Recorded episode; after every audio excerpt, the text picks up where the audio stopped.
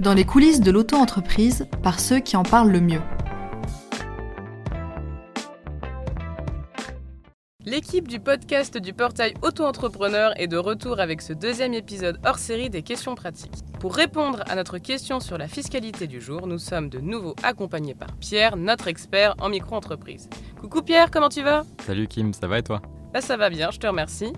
Alors la question d'aujourd'hui est la suivante. Peux-tu nous citer et nous expliquer brièvement toutes les déclarations obligatoires qu'il faut avoir en tête quand on gère une micro-entreprise?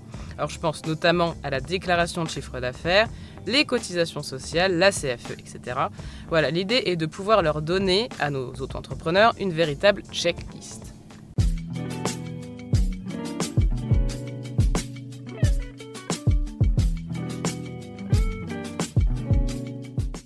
Alors, euh, dans un premier temps, on va avoir la, déclaration de chiffre d'affaires, comme tu l'as dit. Euh, c'est une déclaration du coup qui est obligatoire dans tous les cas, même si on fait 0 euros de chiffre d'affaires.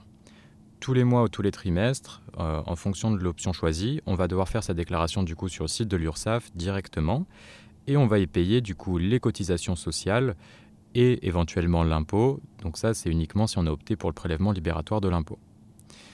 Ensuite, comme autre déclaration, euh, il y a la déclaration d'impôt. Alors la déclaration d'impôt, elle est obligatoire dans tous les cas, et même si on a opté pour le, prélèvement libératoire de l'impôt, cette déclaration, elle se fait tous les ans sur la déclaration que l'on fait en tant que particulier sur l'espace personnel des impôts. Et sur cette déclaration, la case dans laquelle on va déclarer le chiffre d'affaires va varier en fonction de la méthode d'imposition choisie. Alors si on a opté pour l'imposition classique, le paiement de l'impôt, il va se faire en même temps que le paiement de l'impôt lié aux autres revenus du foyer fiscal. Et si on a opté pour le prélèvement libératoire de l'impôt, alors on a déjà payé son impôt lors de la déclaration de chiffre d'affaires. Comme autre déclaration, on va aussi avoir la déclaration initiale de cotisation foncière des entreprises. Cette déclaration, elle est obligatoire aussi. Elle se fait avant le 31 décembre de l'année euh, de la création de la micro-entreprise. Et ensuite, tous les ans, on va recevoir un avis de règlement de la cotisation foncière des entreprises qui va être à payer avant le 15 décembre de chaque année. Là, les démarches, elles sont à faire via l'espace professionnel des impôts. Comme autre déclaration, on va aussi avoir la déclaration de TVA. Alors cette déclaration, elle est obligatoire si on dépasse le seuil à partir duquel on devient redevable de la TVA.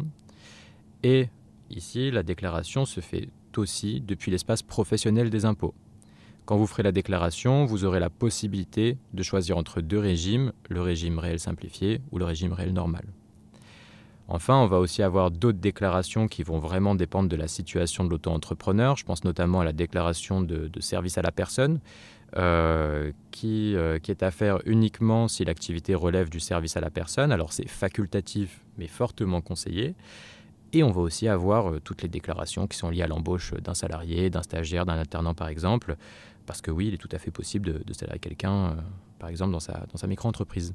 Très bien, très clair. Merci Pierre. Euh, évidemment, une fois de plus, on va vous mettre quand même l'article euh, pour que vous retrouviez cette checklist à l'écrit de toutes ces déclarations, pour que ce soit beaucoup plus simple pour vous également.